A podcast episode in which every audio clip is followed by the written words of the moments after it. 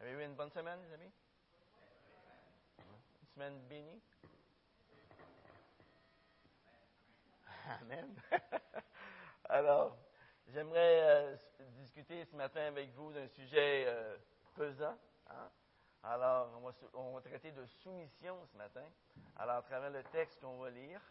Alors, euh, missionnaire pour Dieu dans la famille, d'après 1 Pierre, chapitre 3, versets 1 à 7. Mais avant d'aller dans le texte, on va d'abord prier, si vous voulez bien. Père éternel, on veut te louer, te dire notre joie, notre reconnaissance d'être ici ce matin. Merci Seigneur Dieu parce que tu es là aussi avec nous. Parce que tu nous dis dans ta parole que là où deux ou trois sont réunis en ton nom, eh bien, tu es au milieu d'eux. Et nous sommes assurés de ta présence ce matin, parce que nous sommes réunis en ton nom. Seigneur, merci pour ta parole qu'on peut lire, ta parole qu'on peut étudier, ta parole qu'on peut méditer, ta parole qui a un impact constant dans nos vies. Et Seigneur, je te prie afin que ce qui sera dit ce matin, que ta parole puisse euh, agir de façon puissante dans chacune de nos vies. Qu'on soit célibataire, qu'on soit marié ce matin, peu importe. C'est une question de cœur. Et Seigneur, je te prie afin que tu nous guides, nous diriges dans ta parole ce matin, par ton esprit, au nom de Jésus. Amen. Amen. Alors, 1 Pierre, chapitre, chapitre 3. 1 Pierre, chapitre 3, verset 1. Vous de même, femmes, Soyez soumises chacune à votre mari, afin que même si quelques-uns n'obéissent pas à la parole, ils soient gagnés sans parole par la conduite de leurs femmes, en voyant votre conduite pure et respectueuse.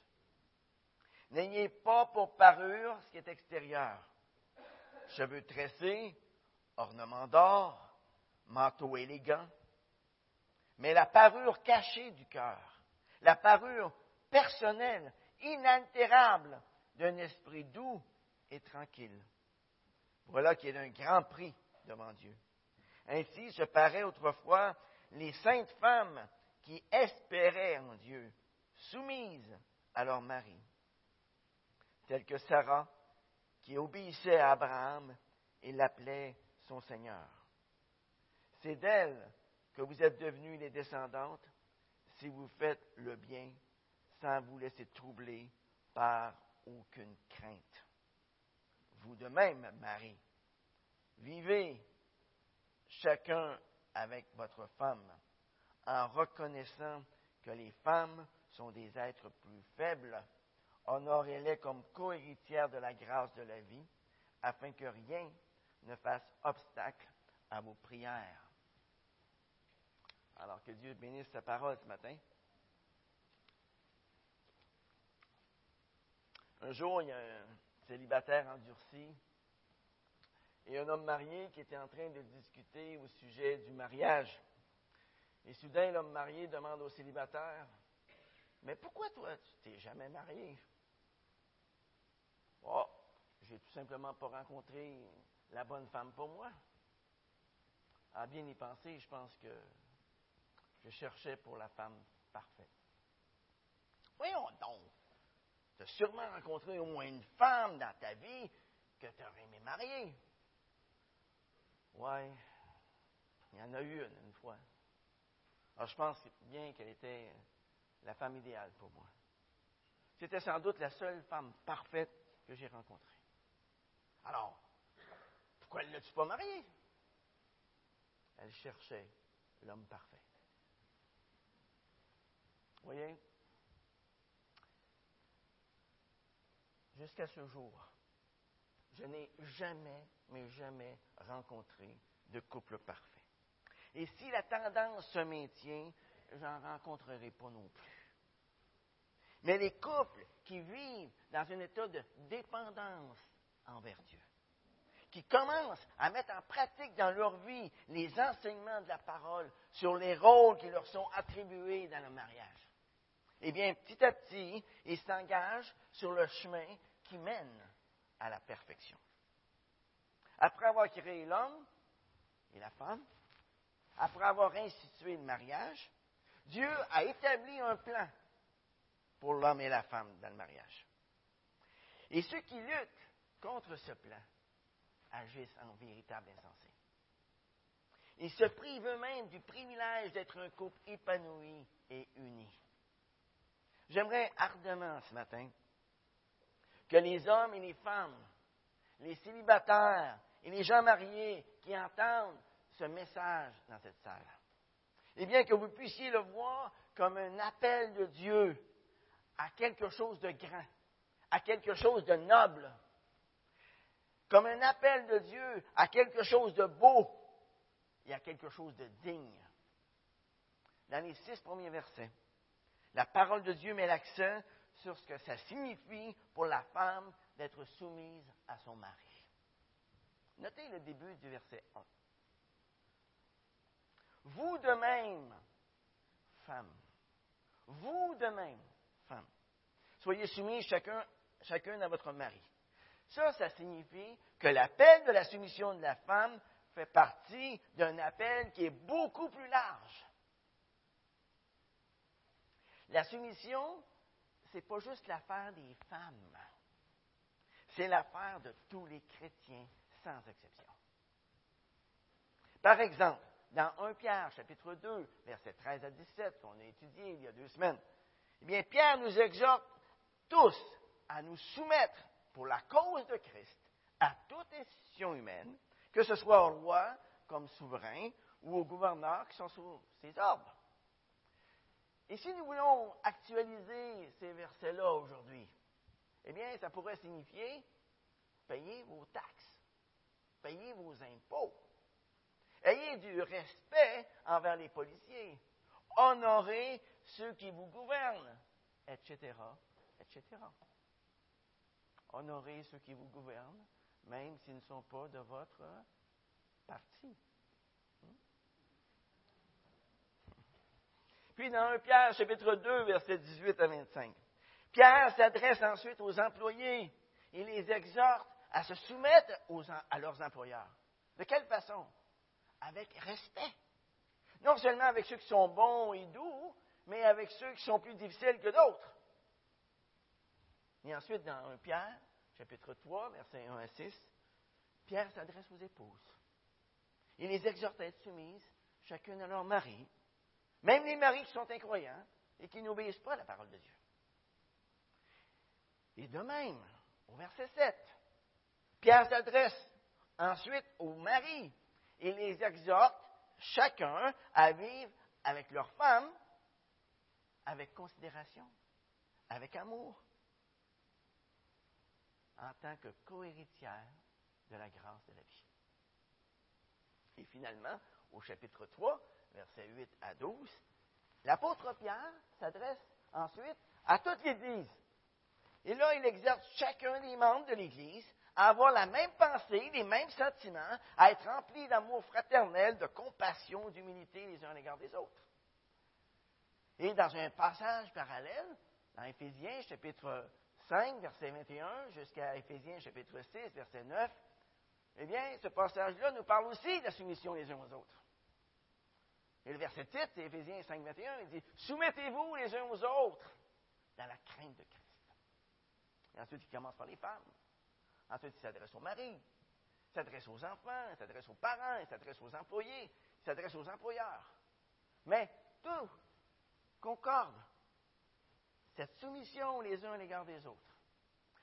Pouvez-vous penser un instant que sur cette planète, tout le monde qui l'habite vivait dans cette soumission les uns aux autres.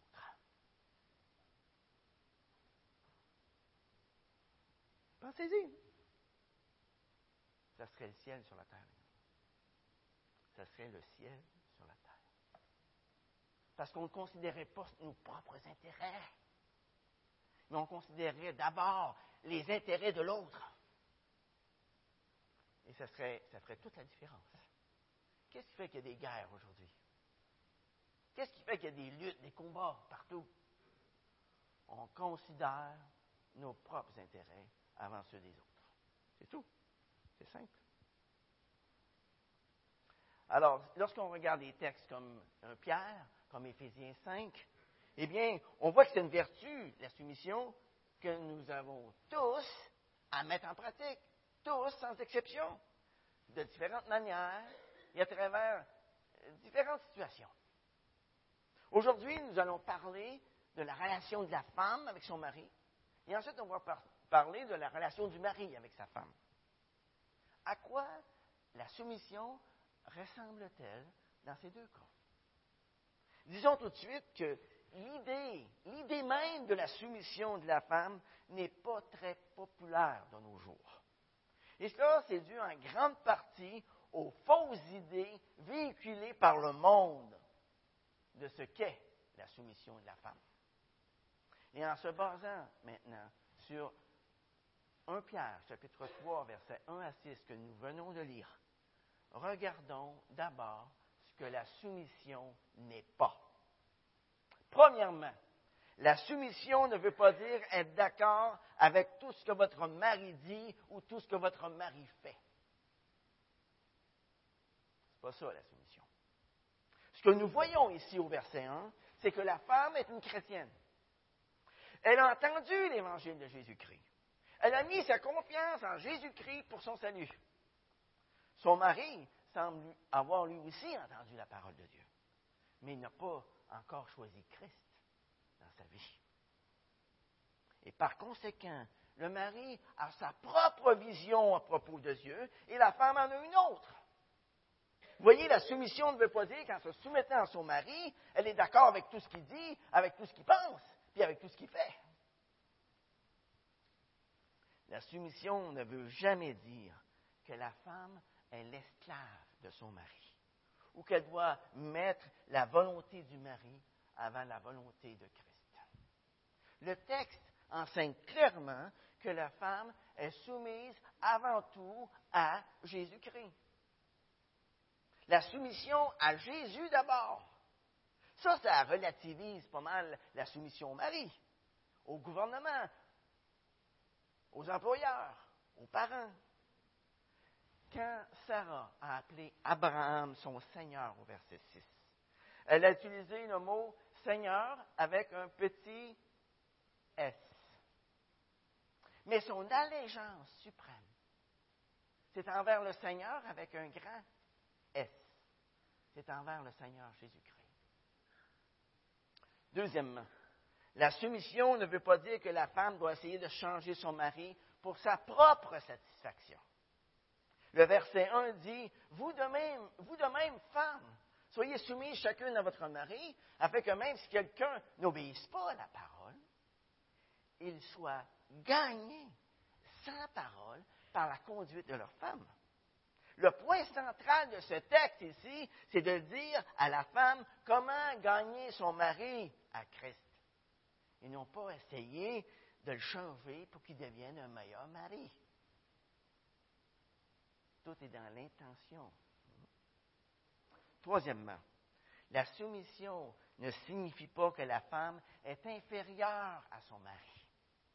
Lorsque nous considérons la soumission de la femme envers le mari, nous devons le faire dans la perspective de l'égalité dans la diversité, qui prend sa racine dans la personne même de Dieu.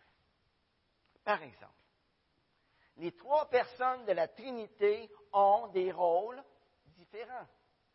En ce sens, le Fils et le Saint-Esprit sont soumis au Père. Mais ils sont égaux. Ils forment un seul et même Dieu. Jésus n'est pas inférieur au Père, mais il a un rôle différent. Et c'est la même chose, exactement la même chose dans le couple. La Bible nous révèle aussi que lorsque Jésus était un enfant, il était soumis à Marie et à Joseph. Est-ce que Jésus était inférieur à Marie ou à Joseph? Non, absolument pas. Vous voyez, la soumission n'a rien à voir avec l'infériorité. Quatrièmement, la soumission ne veut pas dire que la femme ne peut jamais donner de conseils. ou qu'elle doit étouffer ses talents et ses capacités.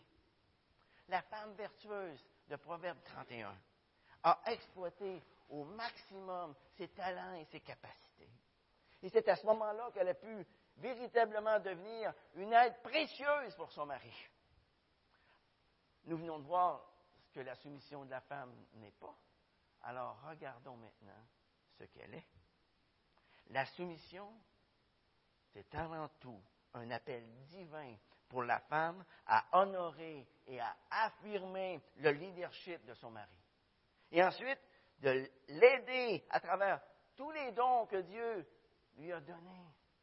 Aider son mari. Mais d'aucune manière, d'aucune manière, la soumission exige de la femme qu'elle suive son mari dans le péché. Qu'est-ce que la soumission dit de faire dans une telle situation? Eh bien, par exemple, elle pourrait dire à son mari, tu sais combien je m'épanouis lorsque je peux répondre avec joie à ton leadership. Mais ça m'attriste. Ça m'attriste lorsque tu t'aventures dans des actes répréhensibles et que tu veux que j'y participe. Sais que je ne peux pas faire ça. Je n'ai aucun désir de te résister, bien au contraire. Mais je ne peux pas te suivre dans le péché parce que Christ est mon roi. Christ est mon roi. Vous savez, il y a des temps. Et cela, même dans un mariage chrétien, où la femme la plus soumise peut avoir de très bonnes raisons de ne pas être d'accord avec la décision de son mari. Et à ce moment-là, en affirmant le leadership de son mari, elle pourrait dire avec une attitude de soumission, tu sais, tu sais, Gilles, hmm, j'ai réellement pas la paix à propos de cette décision. Je pense que nous avons besoin d'en parler un peu plus ensemble. Nous avons besoin de, de prier le Seigneur à ce sujet-là. Peut-être de demander conseil à quelqu'un d'autre dans l'Église. Est-ce qu'on pourrait faire ça avant d'aller de l'avant? À ce moment-là, la femme devient vraiment une aide utile pour son mari, non pas un boulet. Le mari chrétien, surtout, surtout le mari chrétien, devrait reconnaître qu'il peut se tromper. Surtout le mari chrétien devrait vouloir que sa femme se, réjouisse de ses décisions et non qu'elle les accepte à contre-cœur. Aujourd'hui, contrairement à ce que le monde pense, ça prend beaucoup, beaucoup, beaucoup de maturité une grande force de caractère pour se soumettre à son mari. Mais en quoi la maturité et le caractère de cette femme doit être enraciné? Eh bien, regardons le texte un peu plus près. Commençons d'abord par le début du verset 5. Ainsi se paraît autrefois les saintes femmes qui espéraient en Dieu. Qui espéraient en Dieu. La, maturité de cette femme est enracinée dans son espérance en Dieu. C'est là où elle prend ses racines. Une femme chrétienne ne doit jamais mettre son espérance en son mari ou en la recherche d'un mari à tout prix. Vous savez, un bon mari devrait être un soutien, un appui pour sa femme. Il devrait la, construire spirituellement parlant. Mais ce que le texte montre, c'est que lorsque le leadership du mari n'est pas au rendez-vous, eh bien, une femme chrétienne n'est quand même pas dépourvue de force spirituelle. Dieu est là. Dieu est là. Elle n'est pas dépendante de son mari. Elle est dépendante du Seigneur.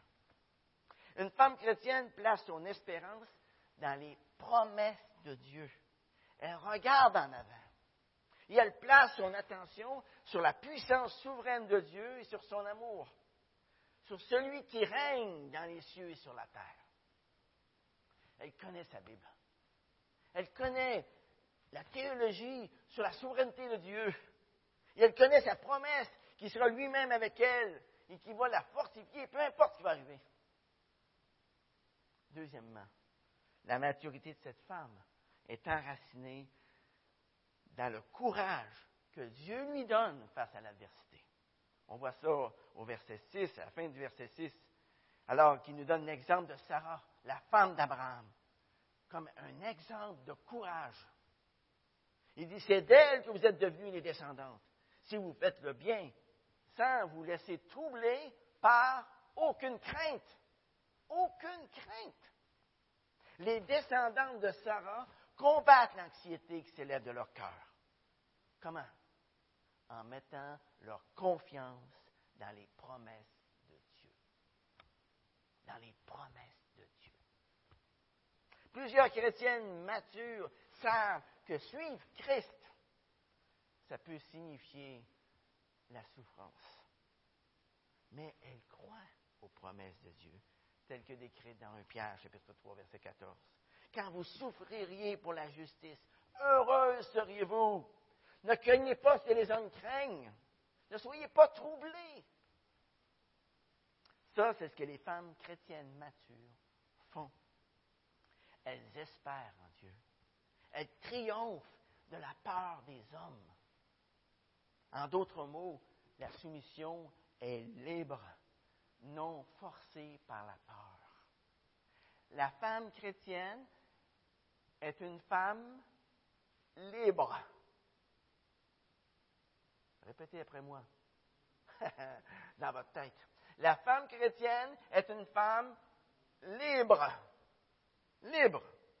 Quand elle se soumet à son mari, qu'il soit croyant ou un non-croyant, elle le fait en toute liberté et non pas par contrainte.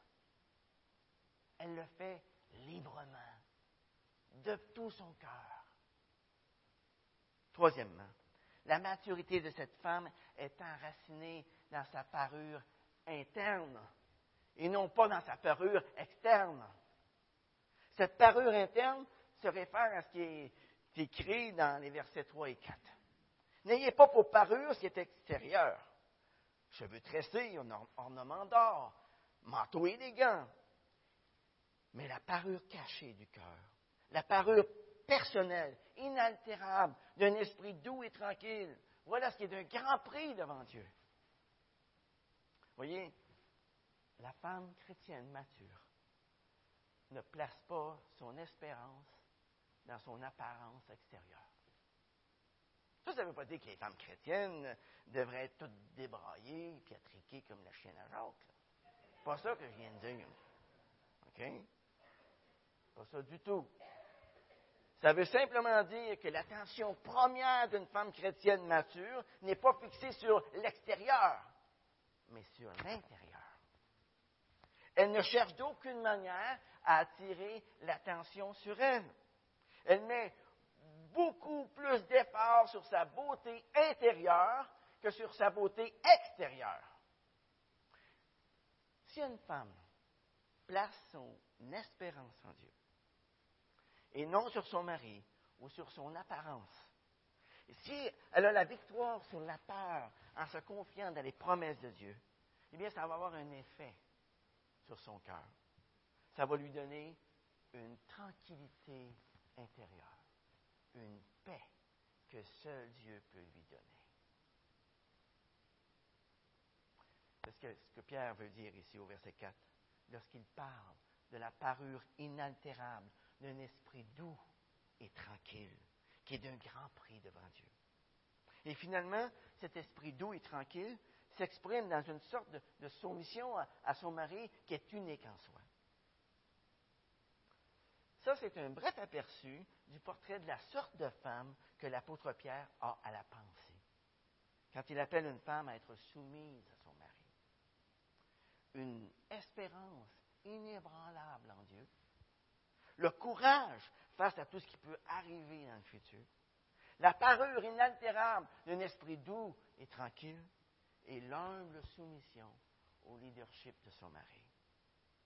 Les Écritures enseignent donc que la femme a la responsabilité de se soumettre elle-même à son mari.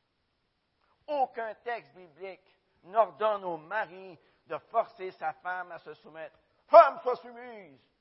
Vous voyez pas ça pantoute dans la Bible. La Bible, quand elle parle, dit elle dit, femme, sois soumise à votre mari. Elle nous dit, comme au Seigneur. C'est la Bible qui dit à la femme d'être soumise à son mari. Jamais le mari doit dire femme, sois soumise. Comprenez? Vous comprenez l'angle? Hein? C'est important de voir la différence. Très important. Pourquoi? Eh bien, c'est à Dieu que la femme va avoir à rendre des comptes. C'est à Dieu d'abord. Éphésiens 5, 22 nous dit que l'épouse doit être soumise à son mari comme au Seigneur. L'épouse doit considérer la soumission à son mari comme un acte d'obéissance à Christ lui-même. Et voilà pourquoi les, les, seules femmes qui peuvent être vraiment soumises à leur mari sont celles dont le cœur a été lavé par le sang de Christ. Ce sont celles qui sont fortifiées dans leur être intérieur par le Saint-Esprit. Et ce sont celles qui sont remplies de toute la plénitude de Dieu. Et c'est à ce moment-là, pour elles, la soumission de la femme peut devenir un style de vie constant, peut devenir un style de vie habituel. En se soumettant, l'épouse se considère comme faisant partie de l'équipe de son mari. Elle est de son bord. Hein? Elle n'est pas son adversaire, toujours en opposition avec lui, cherchant à l'emporter sur lui. Non, elle s'efforce plutôt à atteindre le même but que lui. La femme soumise met à la disposition de son mari tous ses dons, tous ses talents, toutes ses capacités, toutes ses ressources, toute son énergie. La soumission touche à l'attitude de la femme aussi bien qu'à ses actions. Éphésiens 5.33 contient une recommandation très importante concernant l'attitude que l'épouse doit avoir envers son mari. On peut y lire dans Éphésiens 5.33 que la femme respecte son mari. Que la femme respecte son mari. Respecter son mari, ça, ça veut dire que la femme honore son mari. Ça veut dire qu'elle reconnaît sa valeur. Ça veut dire qu'elle a pour lui de l'admiration, du respect. Ça veut dire qu'elle le traite avec beaucoup d'égard. Ça veut dire qu'elle le tient en haute estime.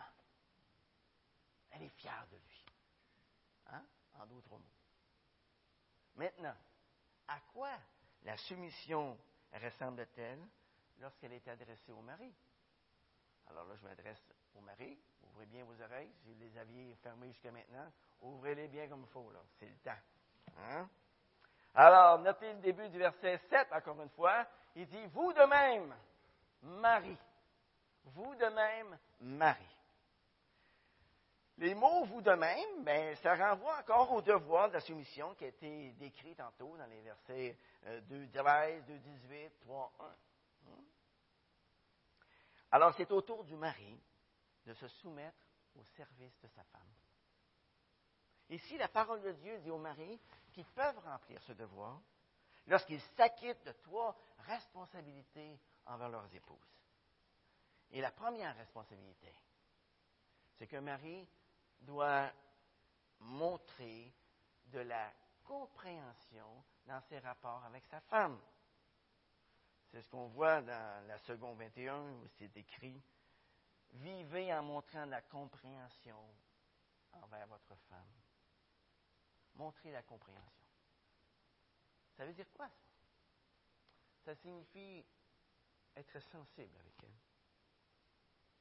C'est réaliser quels sont ses besoins physiques, émotionnels, spirituels, et y répondre par la suite.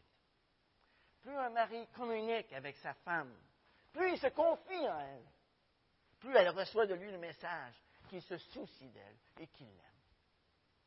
Souvenez-vous, messieurs, lorsque vous fréquentiez votre douce moitié. Et là, vous étiez fiancé avec elle.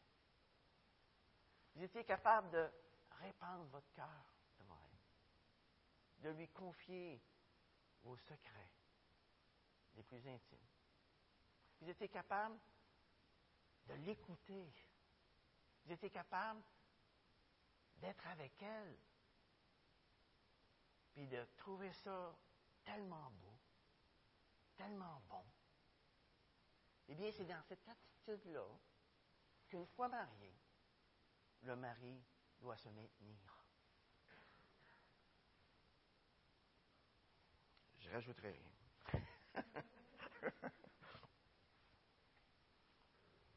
Montrer de la sagesse dans nos rapports avec notre femme, ça se rapporte à une existence vécue dans l'intimité d'une partenaire que l'on chérit. Les maris ont le devoir constant de nourrir et de chérir leur femme.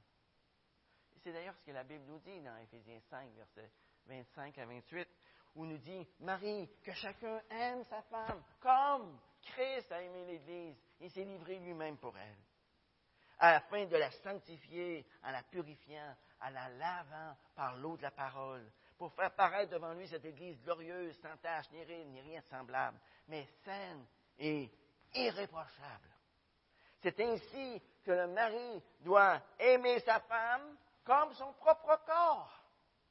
Celui qui aime sa femme s'aime lui-même. D'après ce texte, de quelle façon le mari doit-il aimer sa femme? Comme Christ a aimé l'Église. C'est comme ça qu'il doit l'aimer. Pas autrement.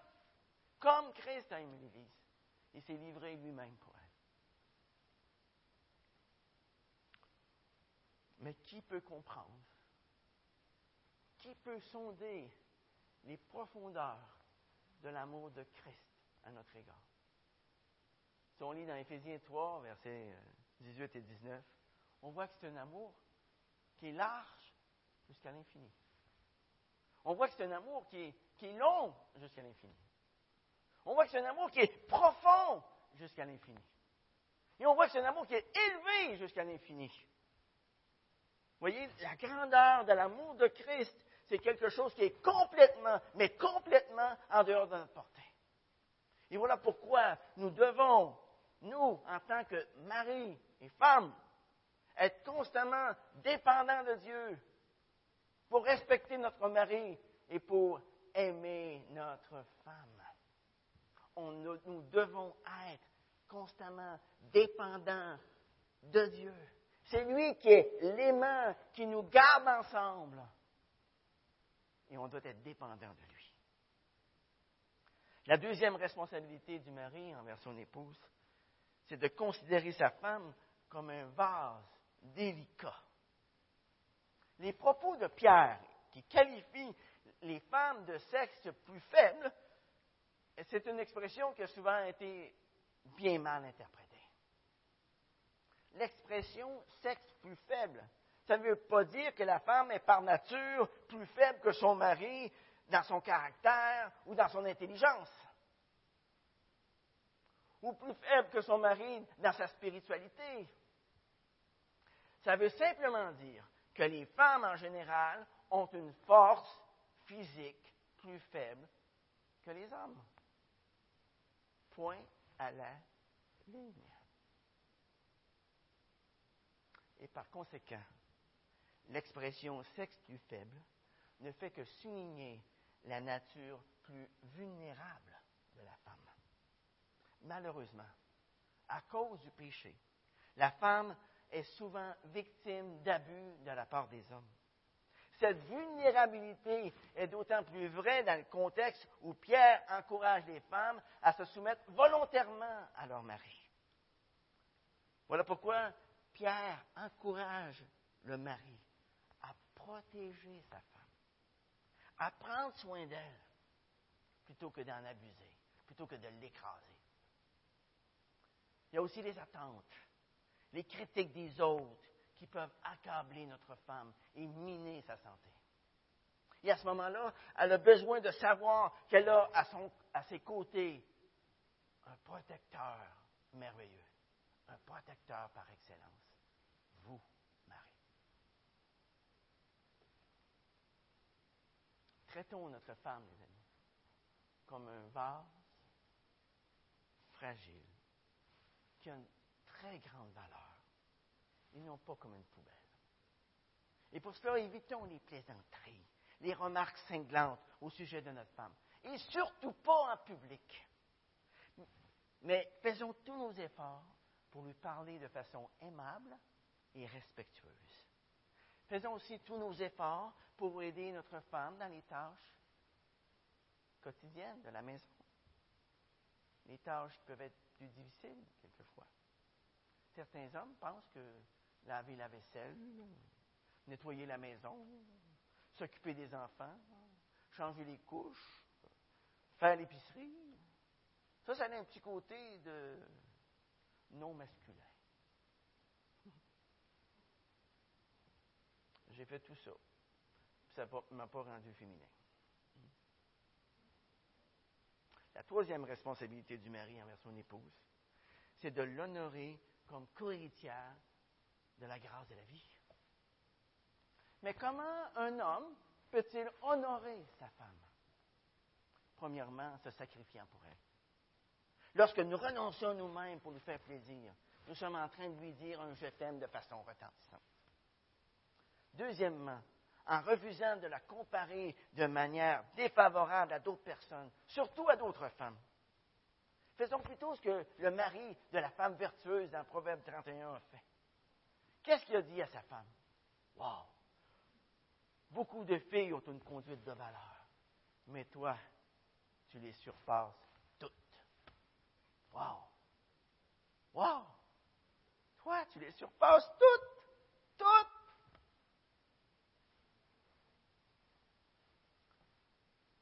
Exprimons-lui de l'admiration, de l'appréciation, du respect pour ses émotions, pour ses idées, pour ses questions, pour ses prières, pour son caractère, pour ses opinions, pour son amitié, et aussi pour tout ce qu'elle fait pour vous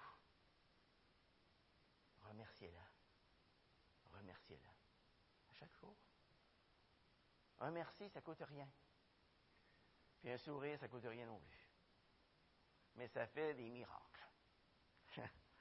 Troisièmement, comment un mari peut-il honorer sa femme? En lui montrant qu'après Jésus-Christ, elle occupe la première place dans sa vie. Notre femme a besoin de savoir qu'elle passe avant nos affaires, qu'elle passe avant nos enfants, qu'elle passe avant nos parents, avant notre maison, avant notre, notre passe-temps favori, avant notre partie de golf ou notre partie de hockey. C'est important. Si notre femme est certaine qu'après Jésus-Christ, elle occupe la première place de notre vie, elle va se sentir en sécurité. Elle va se sentir aimée. Vous remarquerez à la fin du verset 7 que le mari chrétien est clairement mis en garde ici. S'il ne s'acquitte pas de ses responsabilités vis-à-vis de sa femme, Dieu ne répondra peut-être pas à ses prières. C'est ça que le texte nous dit. Hein? Puisqu'il est, qu'est-ce qu'il dit ici dans 1 Pierre, chapitre 3, verset 7 à la fin? Il dit, afin que rien ne fasse obstacle à vos prières. Rien. Voyez, honorer notre femme, aimer notre femme, ce n'est pas une option pour le mari chrétien. C'est quelque chose de primordial pour Dieu que le mari honore et aime sa femme. Faire le contraire nous entraîne hors de la volonté de Dieu et peut faire obstacle à nos prières.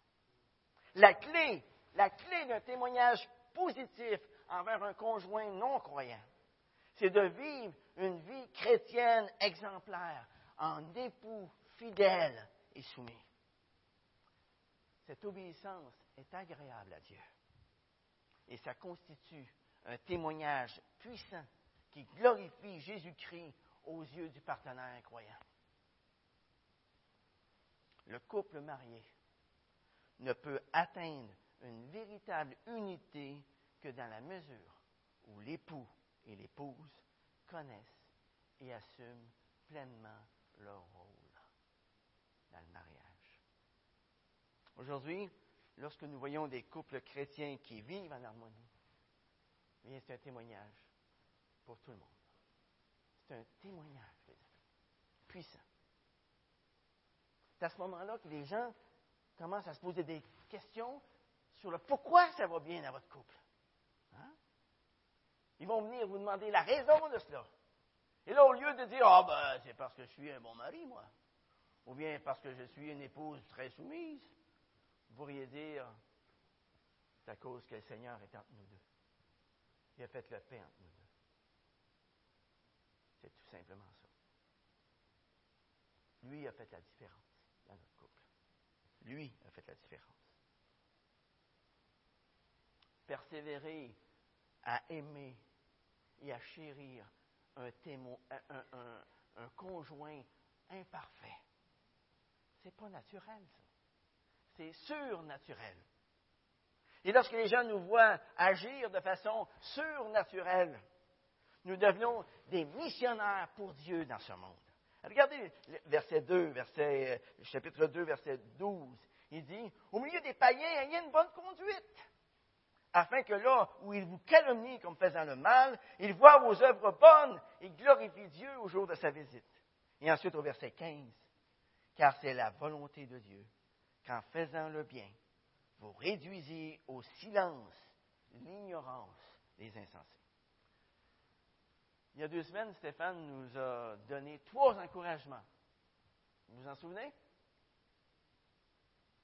La mémoire est une faculté qui oublie.